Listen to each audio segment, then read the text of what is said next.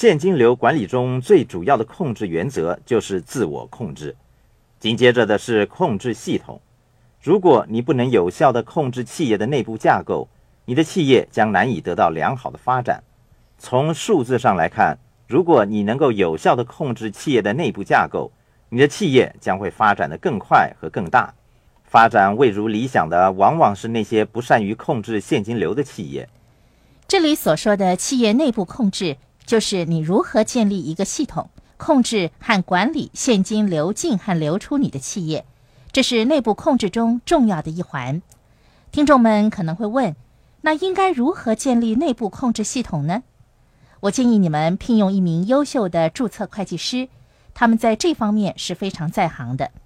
你一旦建立了内部控制系统，那么确保这些系统正常运作就是你唯一的工作。